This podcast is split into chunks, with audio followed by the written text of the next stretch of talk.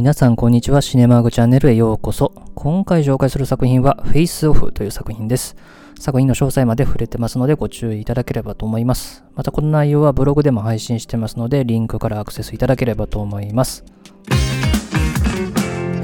それでは Face Off の基本情報から紹介しておきますと、この映画は1997年のアメリカ映画で上映時間138分。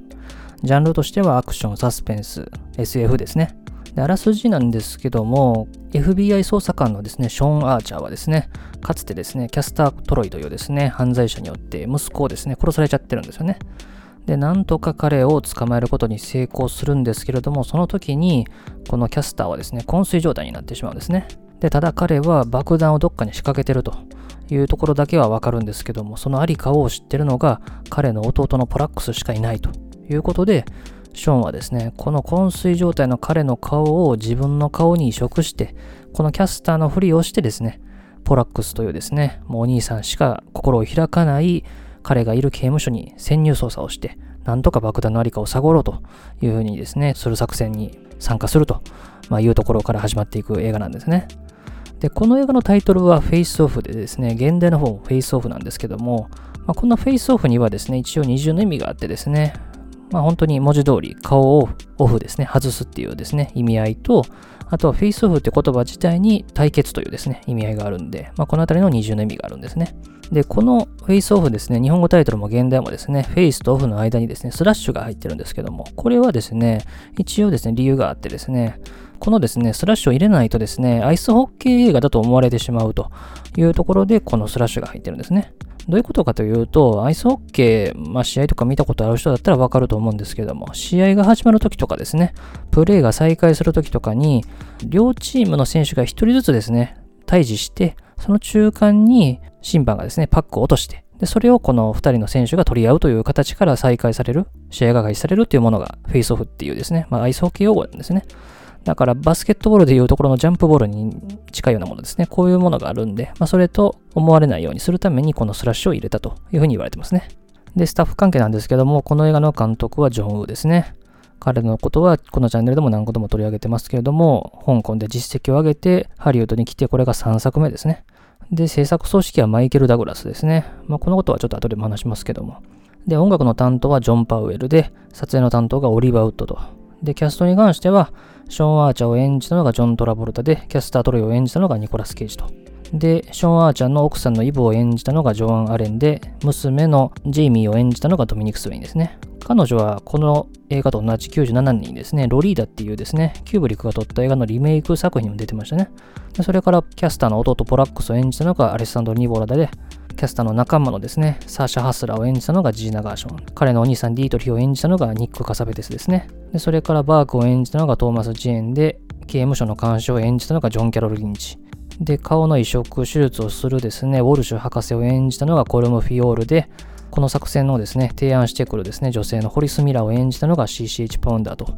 いうことでですね、非常に豪華キャストの映画ですね。で、この映画はですね、予算が8000万ドルに対してですね、2億4500万ドルということでですね、ヒットを記録した作品でですね、1997年の興行収入ランキングでは第13位でしたね。ちなみに1位はですね、ダントツでタイタニックでしたね。2位がですね、ロストワールドっていうですね、ジュラシックパークの続編でしたけども、これにトリプルスコア以上の差をつけた作品でしたね。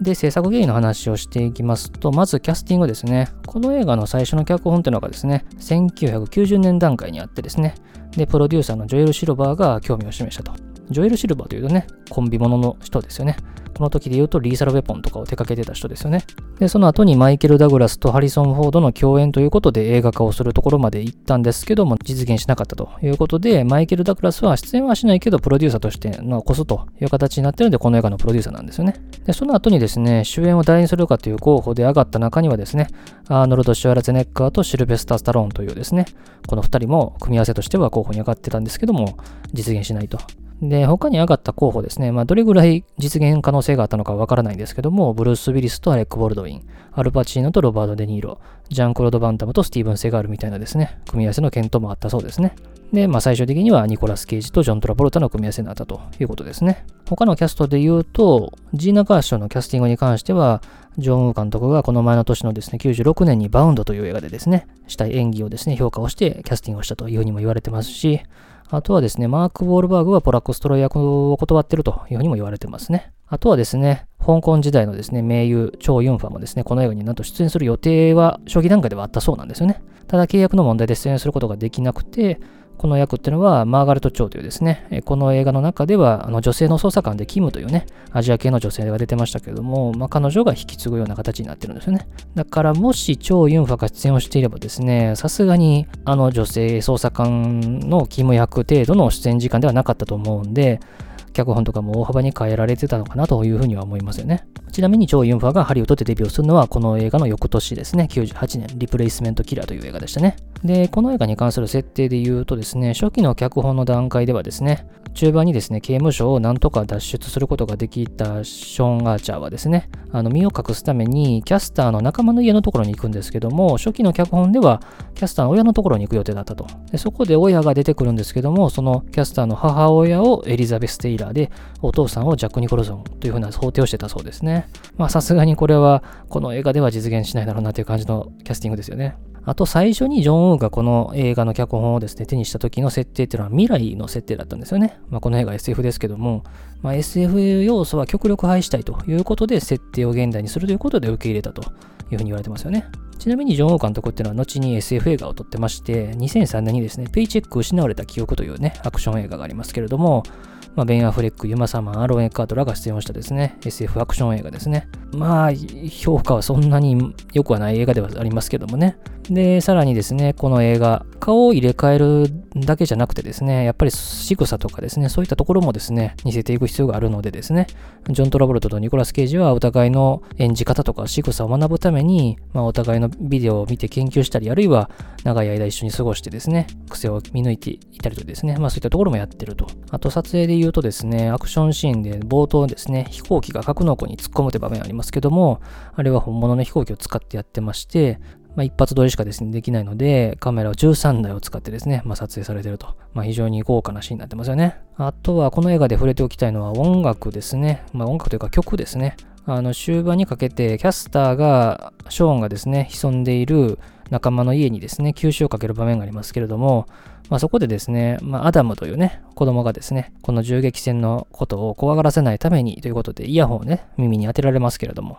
まあ、そこで流れてるのがですね、虹の彼方にというね、曲なんですけども、まあ、これ当初脚本になくってですね、ジョン・ウーのアイディアだったらしいんですね。で、この映画のですね、パラマウントピクチャーズはですね、この虹の彼方にを使うですね、予算を取ってくれなかったためにですね、ジョン・ウー監督が自費でこの曲の使用料を支払ったというふうに言われてますね。ただですね、この曲の演出っていうのがですね、まあ、効果的だというところですね、パラマウントピクチャーズは後に認めまして、ジョン・ウー監督にこの使用料のですね、代金をですね、後に支払ったというふうにも言われてますね。で、こういうね、音楽をバックにアクションシーンが繰り広げられるっていうのは、ジョン監督が香港時代に撮ったハードボイルド新男たちの番下でもやってますね。あとですね、ここで流れてる虹の彼方になんですけども、ここで流れてるバージョンっていうのは、あの、ジュディ・ガーランドがオズの魔法使いの時に使ったオリジナル曲じゃないんですよね。オリビア・ニュートン・ジョーンがカバーしたやつですね。まあ、この曲っていうのはもう本当にもう世界中のいろんな人がカバーしてるんですけども、このオリビア・ニュートン・ジョンが1989年に発表したアルバムの中に入ってるカバー曲なんですよね。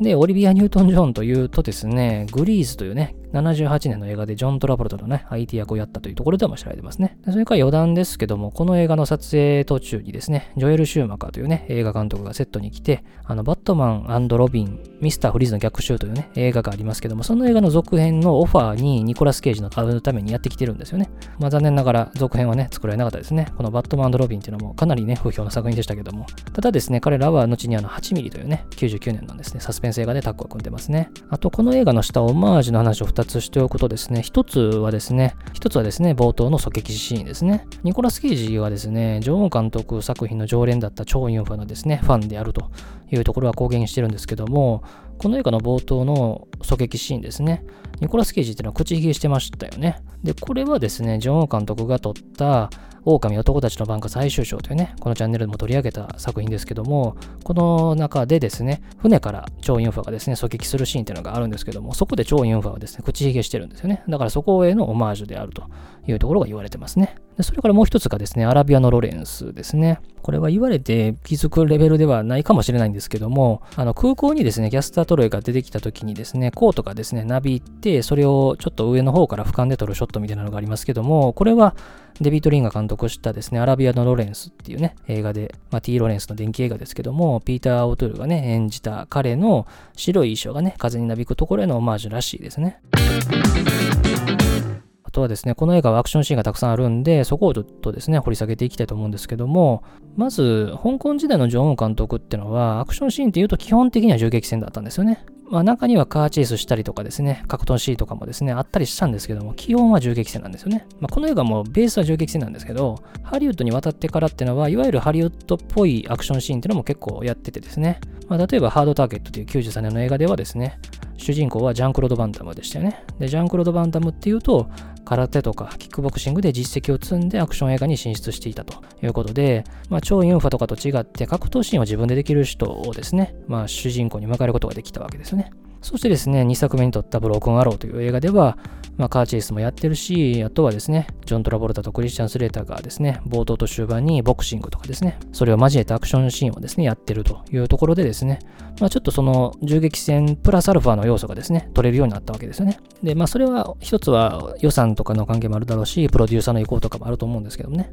で、この映画に関して言うと、先ほど申し上げたように、ベースは銃撃戦なんですけども、やっぱり大きい予算を手に入れることができたっていうところもあって、例えば冒頭の空港でのアクションシーンとかもそうですし、あとは後でも話しますけども、終盤のですね、冒頭を使ったチースシーンとかですね、まあ本当にお金とアイディアっていうのがですね、よりつぎ込まれてるなっていうのがわかりますよね。で、まず冒頭のアクションシーンですけども、空港で繰り広げられるわけですけれども、このシーンはキャスター・トロイが離陸しようとしてるところをなんとかショーン・アーチャーがですね、妨害すると。いうところになるわけですけれども、まあ、その飛行機に乗り込んでた捜査員が殺されてしまうというところで、車から降りて、そしてヘリコプターも着陸をしてですね、そのヘリコプターに乗り込んで、またその飛行機が離陸するのを邪魔しようとするわけですけれども、普通に考えたらヘリコプターが着陸をして、また離陸して、スピードに乗ってる飛行機をですね、止めるってところが、まあ現実的ではないってところはですね、みんなもわかると思うんですけども、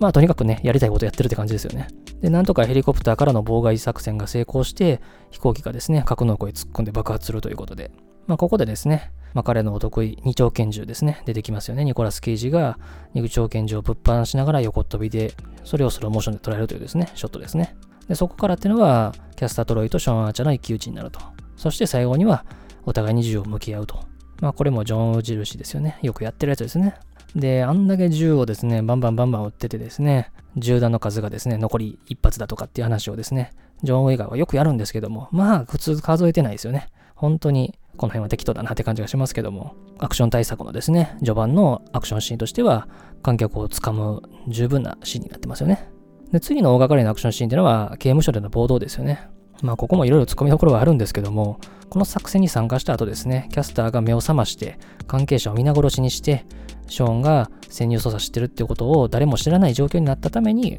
この刑務所から出なきゃいけないということで、暴動を起こすわけですけれども、まあそもそもで言うと、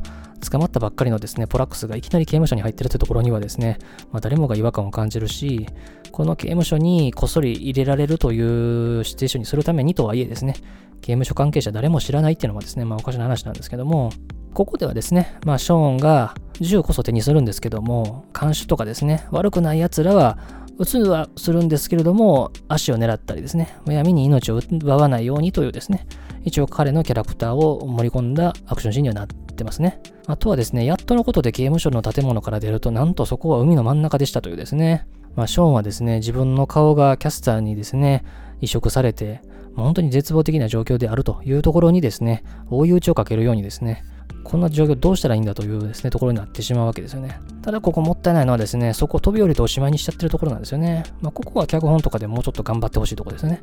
せっかくそういう絶望的な状況を観客に提示しておきながらですね、まあ、それを飛び降りておしまい、クリアしました。では、ちょっともったいないなという感じがするんですよね。確かに、飛び降りる場面とかにですね、映像的なインパクトとかはあるんですけどもね。まあ、それはだけだとちょっともったいないなっていう感じはしましたね。それから終盤にかけてのアクションシーンで言うと、キャスターが仲間の家を吸収する場面ですよね。ショーンが刑務所を脱して、仲間の家に行くところをポラックスが、まあ、キャスターに報告するわけですね。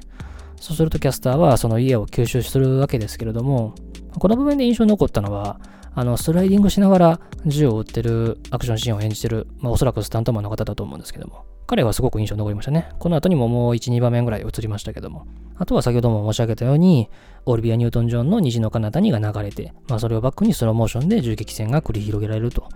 いうところですけれども、まあこれも、まあ見ようによっちゃちょっとね、やりすぎだろうっていう感じもしないでもないんですけども。まああとはね、まあ象徴的な場面として、お互いが鏡を挟んで銃で撃ち合うという場面ですね。これもね、ちょっとね、もう象徴的すぎるだろうと思うんですけどもね。ジョン監督がね、やりたかった場面だったんだろうなというようなところはですね、まあ想像できますね。あとは何といっても最後のですね、ボートチェイスシーンですね。これは本当に映画史に残るボートチェイスシーンだったなというふうにも思うんですけども、キャスターが乗ってる赤いボートを白いボートに乗ったショーンが追いかけるという展開で、まあ、本当にボートチェイスシーンでできうる限りのことってのはかなりやってるし、カメラワークとかも含めてですね、高等無形なところもありますけれども、なかなかのシーンに仕上がってますよね。まあ、強いて言うならですね、ニコラス・ケイジとジョン・トラバウタ本人たちがやってるという絵をですね、入れるためのカットというのがですね、明らかな低速運転であるというところがわかる場面ですね。特にニコラス・ケイジがジョン・トラボルタの乗ってるボートに飛び移る場面のスローモーションのところですね。まあ、明らかな低速になってるというところはちょっともったいないなとあともう一つはですね、最後ですね、衝突して2人ともがですね、船からですね、体を投げ出されるという場面ですね。遠目のショットではあるんですけども、明らかにスタンドマンの顔がですね、映ってると。しかもですね、それをですね、ジョン・ウーの映画ということで、スローモーションで映ってるというところですね。まあ、この辺りは、まあ、やや、ね、冷めちゃう部分ではあるんですけども、まあ、特にね、スタントマンの頑張りっていうのはこのシーンは褒めたたえたいなという感じがしますよね。まずはですね、ショーンがボートにつながってるチェーンを片手でも掴みながらですね、海面に叩きつけられながらもなんとかしがみつくって場面ですね。もうここはすごいし。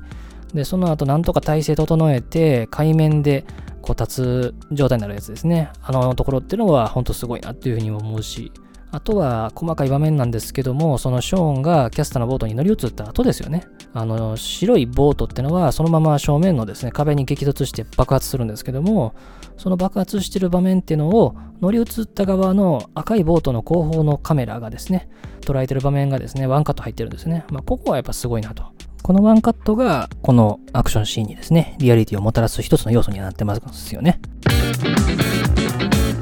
で、それからですね、顔面移植の話とその後の展開の話をちょっとしておくと、この映画は顔面移植っていうのがまあ一つのテーマになってるわけですけれども、一番最初の空港の銃撃戦の時にですね、捜査員の一人がですね、耳を打たれるって場面がですね、ワンカットありますけれども、で、この作戦をですね、提案されたショーン・アーチャーはですね、ウォルシュ研究所のところに行って、で、その彼がですね、耳の手術を受けてるってところが映されるわけですよね。で、ここで耳を作ってるんですけどもね、これがなんか 3D プリンターみたいなものでですね、作られててですね、結構面白いですよね。で、まあ、ここの耳の手術自体はですね、顔面移植とは、まあ、特に関係はないじゃないんですけども、まあ、一応、主人公に、まあ、こういうことが行われるんだというところをですね、合わせて説明してるですね、まあ、うまい場面ですよね。で、まあ、ここで一番の問題はですね、手術が終わった後ですよね。まあ、当然ですけども、ジョン・トラボルタとニコラス・ケイジの役者が入れ替わるわけですけれども、あの、喉にですね、チップを入れますよね。声を似せるためのですね。で、ウォルシュ博士からは、くしゃみしたりとか、激しい衝撃でこのチップは外れるから注意しなさいよと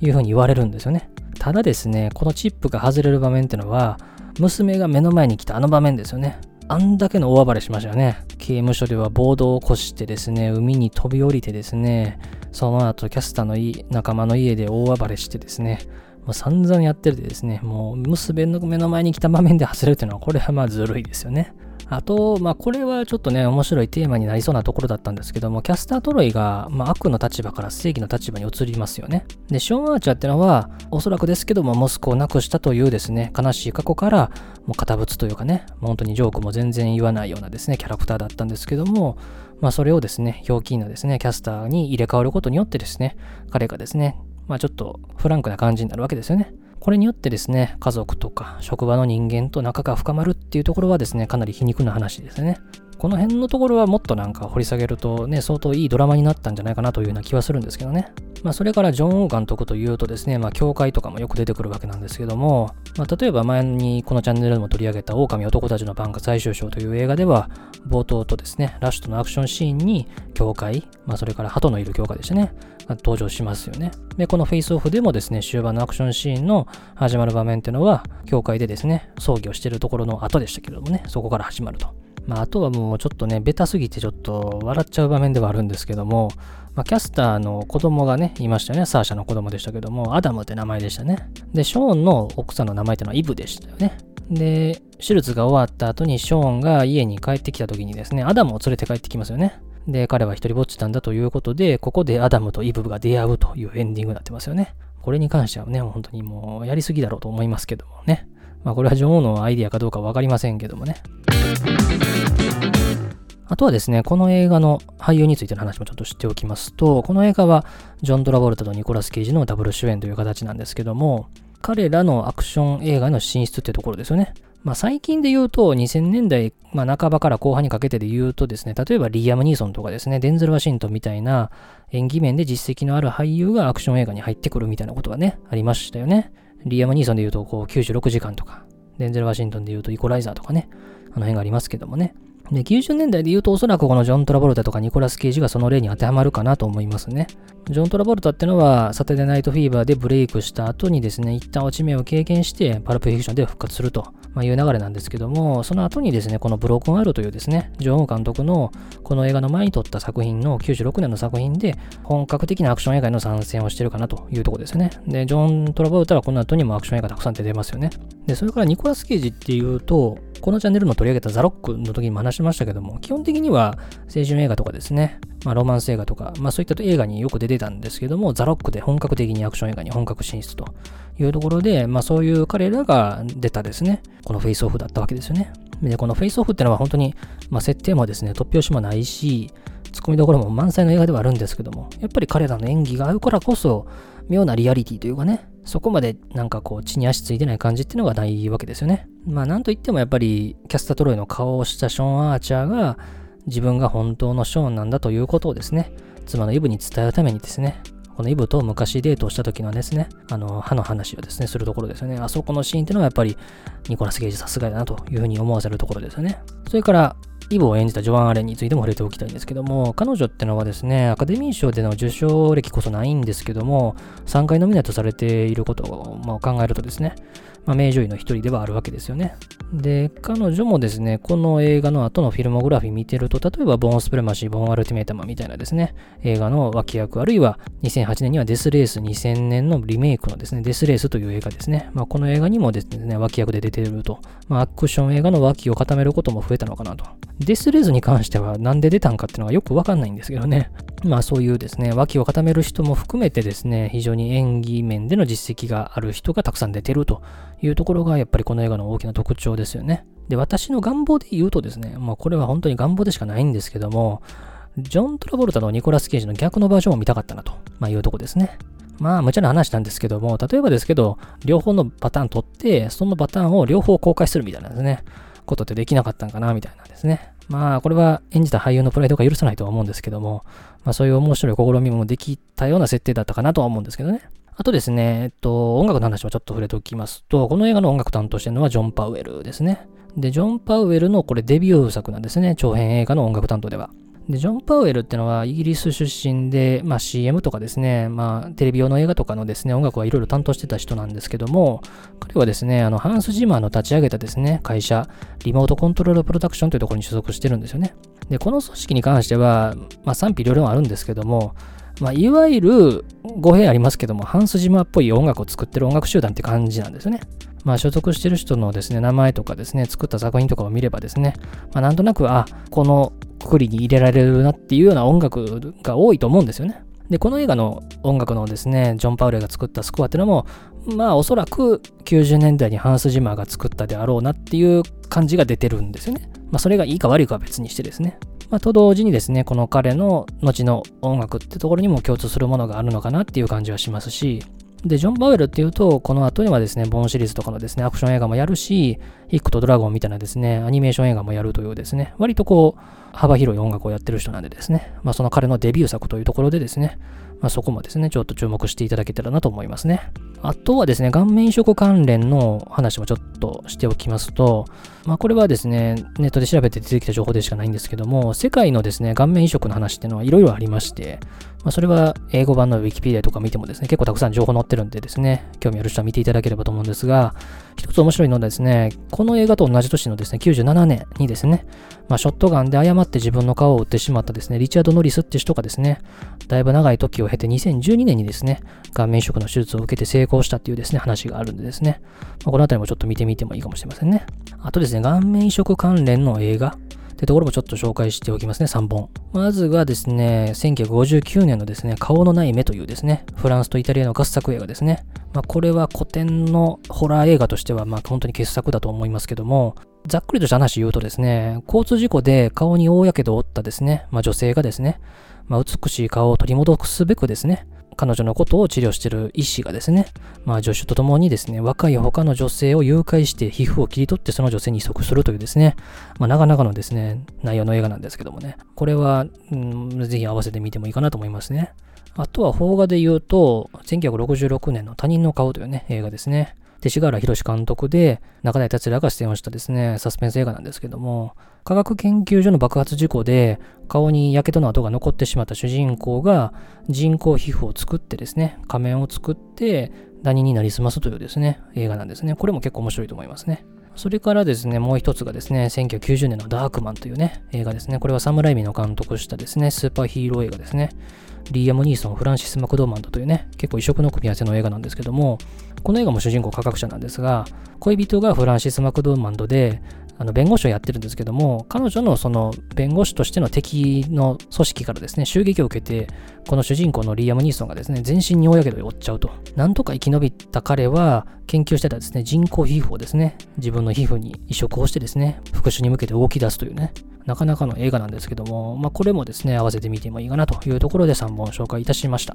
まあ、最後に本作の関連メディアということで、この映画は映像ソフトとしてはですね、DVD、ブルーレイ出てますんで、両方でも見ることできますね。ただ、特典映像はもうほぼないと言っても過言ではないですね。残念ながら。それから先ほど紹介したジョン・パウエルによるサウンドトラックも発売されてまして、8曲が入ってて42本収録されてますね。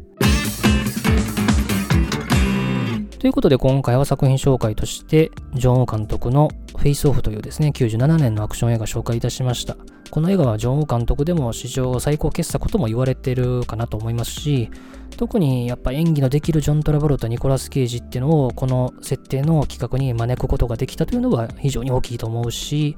脇役にもですね、ジョアン・アレンというですね、実力者や、ジーナ・ガーションとかニック・カサベテスというですね、まあ、非常に雰囲気のある俳優さんたちを招くことができてるってところにもですね、大きなですね、成功要因があるかなと思いますね。ただ逆にですね、この演技をできる俳優を集めたからこそ、この高等無形さっていうのがちょっと浮き彫りになってるかなっていうところがありますよね。だから、この部分っていうのがもう少し減ってくると、より一段上の傑作になったかなと思いますね。もちろんこの高等無形さってのがジョン・ウ監督のりってところは理解してるんですけどね。とはいえですね、この映画、上映時間138分というですね、まあ、ジョン・ウ監督がハリウッドで撮った作品の中では一番長い上映時間なんですけども、まあ、そんな上映時間でもですね、冒頭のですね、空港のアクションシーンから終盤のボートチェイスまでですね、まあ、大掛かりなアクションシーンがたくさんあってですね、本当に飽きることなく楽しむことができる作品だったなと思いましたし、できれば映画館で一回は見たいなという作品でもありますね。ということでですね、当チャンネルではこのように様々な作品の紹介してますんで、また他のもいろいろ聞いていただければと思います。最後までお付き合いありがとうございました。